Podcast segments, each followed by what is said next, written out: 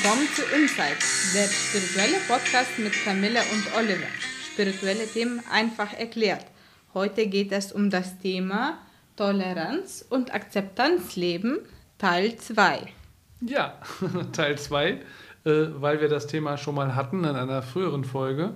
Und wir wollen das nochmal äh, ein Stück weiter vertiefen, weil wir das Thema ganz wichtig finden, auch angesichts der äh, gerade äh, stattfindenden gesellschaftlichen äh, Entwicklungen weltweit. Und äh, ja, wie ist das nun, wenn keine Toleranz oder Akzeptanz da ist?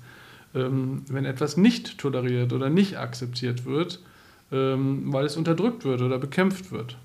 Zum Beispiel auch in autoritären Staaten oder von autoritären Regierungen. Und äh, wie kann man damit umgehen? Da möchten wir ein paar Beispiele äh, vorstellen, wie spirituelle Persönlichkeiten der Geschichte damit umgegangen sind und wie dabei auch unterschiedliches herausgekommen ist. Und äh, ja, das ist ganz spannend. Hm, beginnen möchte ich mit ein paar kurzen Impulsen wieder zu diesem Thema, so wie in Folge 1 zu diesem Thema. Und äh, ja, das mache ich jetzt und dann starten wir äh, direkt mit den konkreten Beispielen. Also wenn wir zu jemandem in einem hierarchischen Verhältnis stehen, dann erscheint uns die Toleranz in einem anderen Gewand. Wer machtvoller ist, hält immer das Zepter in der Hand, auch das Zepter der Toleranz. Sind wir die machtvollere Person, können wir dem anderen Freiheiten lassen oder auch nicht. Der andere hat, solange er aus der Hierarchie nicht heraustritt, unser Vorgehen dann innerhalb des geltenden Rahmens zu akzeptieren. Sind wir die weniger machtvollere Person, beruht unsere Akzeptanz des anderen allein auf der Anerkennung des anderen als machtvollere Person. Ob wir darin eingewilligt haben oder nicht, äh, ist egal. Und in diesem Fall unterliegen wir der Situation unfreiwillig natürlich. Und dann haben wir die Wahl, ob wir den anderen dennoch in seiner Position anerkennen oder nicht. Oder zumindest den Umstand akzeptieren, dass er die Macht ausübt. Dann, würde man das nennen, arrangieren wir uns mit ihm. Ja, was du schilderst, zeigt, dass eine Haltung der Toleranz auch zu manipulativen Zwecken benutzt werden kann und dass es ein, eine Ausübung der totalitären Macht. Und wenn man da nichts gegen unternehmen kann, man muss sich dann an die Situation anpassen, so wie sie ist. Und dann eckt man an gegenüber dem Staat. Mhm. Ja, ja, oder gegenüber der machtvolleren Gruppe, der man da äh, unterliegt, ganz genau. Ja, wie ist das, wenn keine Toleranz, keine Akzeptanz da ist, wenn etwas nicht toleriert, nicht akzeptiert wird? Wir haben vier Beispiele zusammengestellt, wie vier verschiedene spirituelle Persönlichkeiten der Geschichte mit solchen Situationen sehr unterschiedlich umgegangen sind. Jedes Beispiel ist anders und äh, wir starten mit dem Beispiel von Nelson Mandela. Ist wahrscheinlich den meisten bekannt. Er war ein führender Politiker und Aktivist in Südafrika und als das weiße Minderheitsregime da noch an der Macht war, hat er andauernd äh, Widerstand geleistet. Äh, und er wurde dann auch inhaftiert und er saß 30 Jahre lang im Gefängnis. Das muss man sich mal vorstellen. Und nach dem Umbruch aber im Land, äh, Mitte der 1990er Jahre, wurde er äh, dann äh, der erste schwarze Präsident Südafrikas.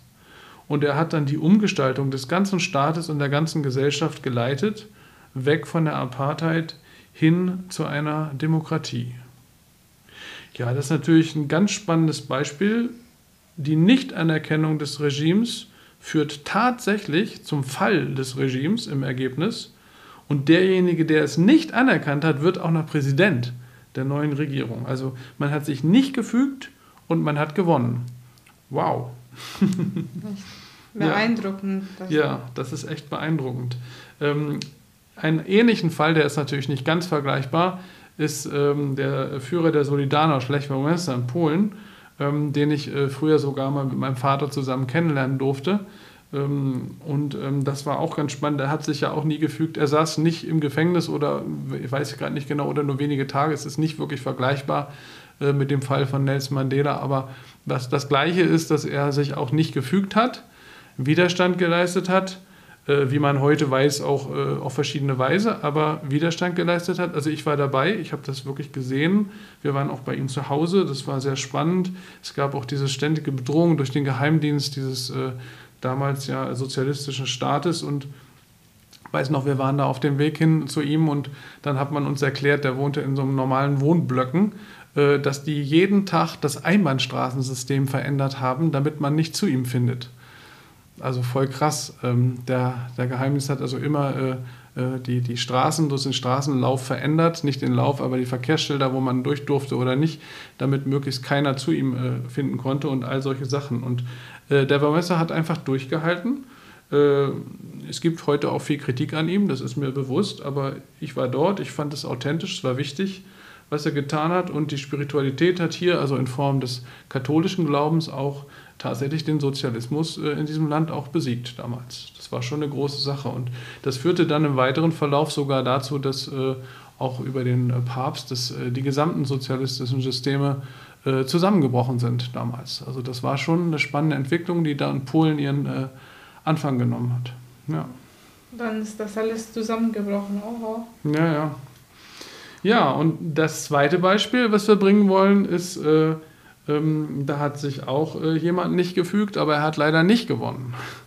Und das war der Thomas More. Ja. Der hat nicht gewonnen. Nee, äh, also bei Mandela hatten wir jetzt ein Beispiel oder auch bei Bamönster, der ist ja übrigens auch später Präsident geworden. Also das ist ja das Identische bei Mandela und Bamönster. Beide waren gegen den Staat und sind später Präsident ihres Staates geworden. Äh, bei Thomas More äh, war das anders. Ähm, der war, lebte im England des 16. Jahrhunderts, ist schon ein bisschen her. Äh, er war damals Kanzler von England und er war Katholik. Und der damalige König, der weltliche Herrscher, der wollte mehr. Der wollte nicht nur weltliche Herrscher sein, sondern er wollte auch die englische Kirche beherrschen.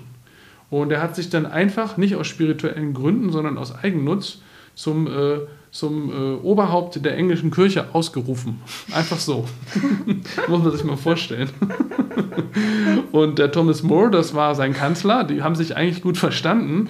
Äh, also der war einfach sehr religiös, äh, spirituell. Es war katholisch, aber sehr authentisch in seiner Weise. Und er hat einfach gesagt, das kann ich nicht anerkennen. Das ist lächerlich, was der Mann macht. er hat es das so nicht gesagt, aber das wird sein Gedanke gewesen sein. Er hat natürlich diese Worte nicht benutzt, das war klar, das kann man dem König gegenüber nicht sagen. Aber er weigerte sich beharrlich, den König als kirchlichen Herrscher Englands anzuerkennen. Er hat einfach gesagt, das geht nicht. Und ähm, tatsächlich hat das dann aber dazu geführt, dass er inhaftiert wurde. Das hat sich der König nicht bieten lassen. Und dann hat es dazu geführt, dass er hingerichtet wurde. Ja, die haben sich das nicht bieten lassen. Und tatsächlich ist seitdem die gesamte englische Kirche ist ja seitdem losgelöst vom Vatikan, also nennt sich anglikanische Kirche und gehört überhaupt nicht mehr zur katholischen Kirche. Das war also sehr wegentscheidend, auch was damals passiert ist. Und Thomas More wurde später heilig gesprochen vom Papst, aufgrund seines Widerstands gegen diese Entwicklung. Ja, also hier ist der Fall andersrum. Die Nichtanerkennung des Regimes führt nicht zum Fall des Regimes, sondern derjenige, der es nicht anerkannt hat, wird hingerichtet. Ja, man hat sich nicht gefügt und man hat leider verloren, also zumindest auf weltlicher Ebene. Ja. Das ist dann sehr unterschiedlich. Sehr unterschiedliche Ergebnisse. Ähm, und ich denke, dass aber alle drei genannten Personen mm, ihren Weg gegangen sind und nicht wussten, wohin sie kommen und trotzdem aus eigener Integrität diesen Weg gegangen sind. Und ja, im Falle von Mandela äh, hat es sozusagen, wenn man so will, geklappt, mit großem Erfolg. Und äh, bei Thomas More äh, eben nicht. Zumindest hat er seinen eigenen Tod in, Kauf genommen. Ne? Ja, wir hatten jetzt zwei Fälle, wo sehr charismatische Persönlichkeiten spiritueller äh, Art das jeweilige Regime nicht anerkannt haben, mit unterschiedlichem Ausgang. Und jetzt wollen wir das Ganze nochmal spiegelverkehrt uns anschauen. Wir wollen uns nämlich zwei Fälle anschauen, wo Personen sich mit dem Regime arrangiert haben, obwohl sie eigentlich nicht einverstanden waren, aber den, den anderen Weg gegangen sind, also nicht revoltiert haben äh, oder e-, eben äh, Widerstand geleistet haben, sondern sich arrangiert haben. Die erste Persönlichkeit ist hier in Deutschland äh, recht bekannt, das ist der Oskar Schindler. Äh, da gibt es auch einen Spielfilm von Steven Spielberg drüber, äh, über das, was er gemacht hat. Er war ein großer Unternehmer in den 1930er und 40er Jahren hier in Deutschland zur Zeit der Nazi-Herrschaft. Und er hat sich mit den Nazis äh, im Grunde arrangiert. Er war sogar Mitglied der NSDAP. Äh, aber ihm wurde das alles, äh, die Brutalität, die er dann erlebte gegenüber der jüdischen Bevölkerung, immer mehr zuwider und hat gemerkt, dass das nicht gut ist. Und er hat sich dann äh, entschieden, etwas Grundlegendes zu ändern in seiner Haltung. Und das hat er aber im Geheimen gemacht. Also er hat nicht offen Widerstand geleistet, sondern er hat im Verborgenen äh, dann gearbeitet. Und has, es ist ihm gelungen, durch Gefälligkeiten und Bestechungen mehr als 1000 jüdische Zwangsarbeiter vor dem Tod zu bewahren. Ein sehr beeindruckendes Ergebnis, obwohl der Mann nicht wirklich Widerstand geleistet hat. Hm? Finde ich auch. Ja. Also in diesem Fall kann man sagen, die äh, teilweise am Ende sogar nur noch scheinbare Anerkennung eines diktatorischen Regimes hat zumindest zu einem kleinen äh, Erfolg geführt. Ja? Und in diesem Falle offenbar auch, indem er nicht äh, direkt äh, Widerstand geleistet hat. Ja. ja. und das letzte Beispiel ist der Dalai Lama. Ähm, der äh, hat sich ja dann, äh, also das war in den 1950er Jahren, ist das ja schon gewesen, um das nochmal kurz darzustellen, die meisten wissen das, äh, wurde Tibet damals von den chinesischen Truppen überfallen und dann auch annektiert. Also das Land Tibet wurde von China annektiert, gehört heute zu China.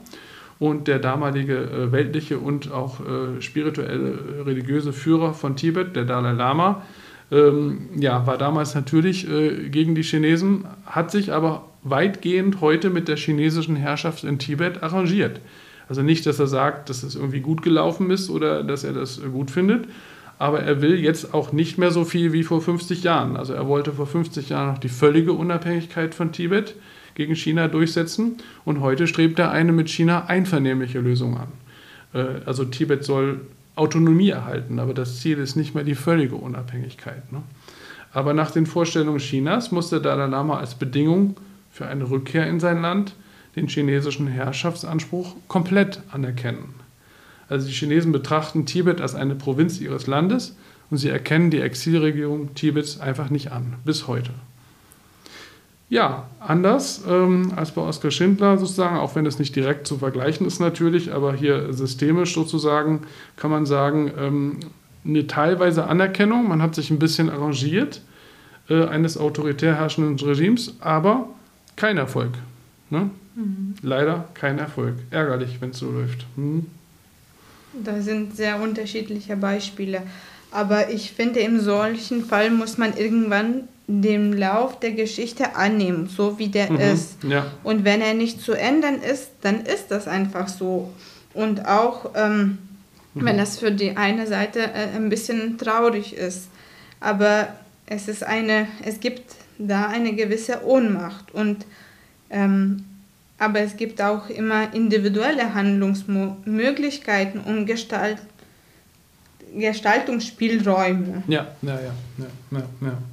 Ja, und genau, man muss also immer gucken, äh, was möglich ist. Und ähm, ja, die vier Beispiele sind insofern interessant, als sie im Grunde vier sehr unterschiedliche Verläufe zeigen und zeigen, ähm, wie es laufen kann in der einen oder anderen Weise. Und, und beim Spirituellen ist es eben schön, äh, dass man auch äh, am Ende für sich individuell gucken kann, was geht. Ja, und einfach das umsetzt, was möglich ist. Und dann schaut, wie weit man kommt. Ja, ich denke, das ist ein ganz schönes Fazit von dieser Folge. Hm? Und wir ja. sind schon mhm. wieder am Ende der Zeit angekommen. Wir freuen uns, wenn ihr nächstes Mal wieder dabei seid. Inzwischen sind wir auf Facebook und Instagram. Und wer mehr wissen möchte über Spiritualität, Reiki und Soundtherapie, schaut auf www www.soundandreiki.de oder www.einfachnurreiki.de.